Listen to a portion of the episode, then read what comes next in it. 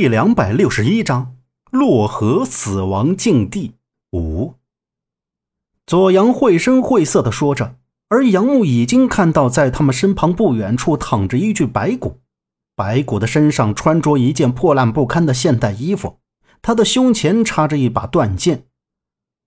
左阳用力点了一下头，夏洛伊不敢再去看那具白骨，蹲在一旁低着头。杨木爬起身。两三步走到白骨跟前，上下打量了一番。这具白骨腐败的程度大概有十几年，他身上有多处致命伤，衣服都被扯烂了。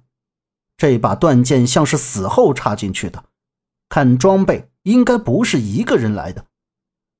杨木疑惑地说道：“他穿的是现代的衣服，还有背包和步枪，这是有备而来，会不会是父亲他们一拨的人？”杨木想着从白骨身上找出证明他身份的东西，但是翻了半天，什么也没找到。这时，张瑞雪步履蹒跚的来到杨木的身后，他扶着石墙，眼中闪过一道亮光，说：“杨木，这可是我在他身上发现的，应该和你的父亲有什么关系？这有一张纸上写了什么东西？”杨木转过头，看到张瑞雪拿给他一枚青铜鱼币。和一张褶皱不堪的纸，这纸上只写了两行字：“第三枚交给杨义成，确保万无一失。”杨木把青铜鱼币拿在手里，仔细的看着。这枚青铜鱼币和那日夏叔所收到的那枚几乎是一模一样，双面鳞片，鳞片卵形，尾部不分叉。然而鱼眼中没有珠子，失去珠子的鱼眼空洞洞的。就像是失去了灵魂一样。父亲和这青铜鱼币有什么关系？为什么要把这东西交给父亲？这是第三枚。除了夏叔手里的和这枚，还有多少这青铜鱼币呢？杨木茫然的又扫向那具白骨。这青铜鱼币又是用来做什么的？杨木心里思考着。这时，就听把子大喝道。他娘的！俺说了，在这墓中，你们要是想活着出去，就得听俺的话。现在你要的人和东西已经不是你说了算，除非你有命活着出去，不然别在俺面前耍什么花样。门三爷目光一瞪，大骂了一句：“妈的，别整没用的，谁活到最后还不一定。”他们说着说着，几个人就激动的动起手。还越打越凶猛，眼看周震被门三爷的手下打得没有还手的余地，杨木的神情一变，想过去帮忙。就在他起身的时候，整个墓道晃动了起来。周震站在墓道中间，惊恐地看到人群之后，一双血淋淋的血手五指张开，伸向门三爷手下的背后，一把抑制住了门三爷手下的脖子。呃。门三爷神色紧张地看着那双血手，用力地掐住那人脖子。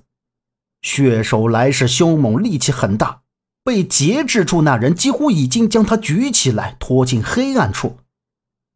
当所有人都看向墓道黑暗处时，那人正被一个全身腐烂、连长相都看不清的高大怪物掐住了脖子，怪物还凶猛地摇着他的脑袋。那人被那只血手死死的掐住，直翻白眼，呼吸也越来越弱。只听“咔”一声，那人的脖子就被掐断了。杨木看到腐烂怪物并不是那白衣怪人，这怪物脑袋上戴着一顶青铜头盔，不是普通士兵所戴的那种。随着墓道的晃动。那怪物空洞的眼眶盯着墓道中所有人，他几步来到人群之中，狰狞的面部瞅着周震他们，一只血手迅速一伸，就掐住了门三爷身边人的脖子。怪物轻轻一用力，就把那人提了起来。无论那人如何拳打脚踢的挣脱，都无济于事。将其举得超过头顶，然后朝着地面狠狠地摔了下去。眼看那怪物抬起厚重的脚底就要踩了上去，门三爷眼珠一睁，身子一轻，费时把那人从怪物的脚底拉了出来。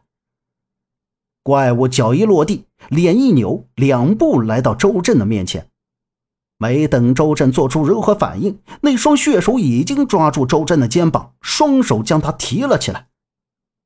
啊啊！救救我！哎，门三爷，靶子，靶子，你个龟孙，别跑啊！你大爷的，回来呀！周震的一双手扒着那怪物沉重的血手，眼眸瞅着面色慌张的门三爷从自己的身边跑过去，大声的叫喊着。余光扫到靠在石墙上的靶子，朝他大声呼救。但靶子身子向后一转，头一扭，落荒而逃，已经离开周震，向杨木这边飞奔过来。门三爷跟他那手下往杨木的身后墓道口跑去。靶子来到张瑞雪的旁边，一把抓起她的胳膊，也向那边走。这时，夏洛伊也慌了神，靠在石墙边，满目恐惧地看着半空中的周震，对杨木喊道：“快救救周震！怎么办，小木？”快想想办法，我们不能丢下他呀！杨木拉住夏洛伊，把他交给旁边的左阳，对他俩大喊道：“左阳，带洛伊快走，快走，不能都留在这里，不然都会被这粽子弄死。洛伊听话，快走。”左阳的心里十分害怕，他是真的怕下一秒会被这只怪物掐死，又看到周震晃动的幅度变小，既又担心又畏惧，瞅了一眼杨木。他把夏洛伊推到自己身前，就一个跨步朝怪物冲去。此时，左阳也想到他和夏洛伊留在这里只会添乱，反而帮不上忙，拼命的拽住夏洛伊，将他往墓道口拽去。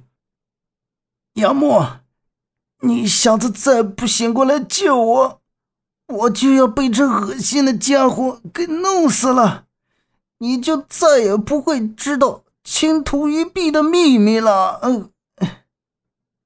周震的一个肩膀被怪物紧紧的扣住，声音是越来越小。这时，怪物的另一只手扼住了他的脖子，使得他的脸涨得通红，眼珠几乎都要夺眶而出，手脚也没了力气，做了最后的挣扎。心想：这次真的是要栽在这里了。一双迷离的眼睛瞪着眼前的这只怪物。就在周震以为自己死定了的时候，杨木挥着一把长刀，用力砍向怪物的胳膊，又是一刀挥向怪物的胸前。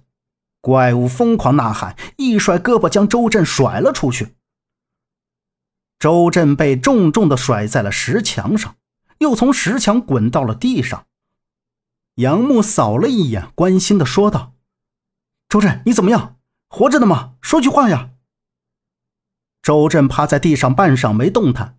听到杨木的声音，捂着自己的胸口和出血的肩膀，缓缓起身，猛咳了一阵之后，缓过劲儿来，冲着身前大喝道：“杨哥，你要是再晚来一秒，你兄弟我就要去见阎王去了。”本集播讲完毕，感谢您的收听。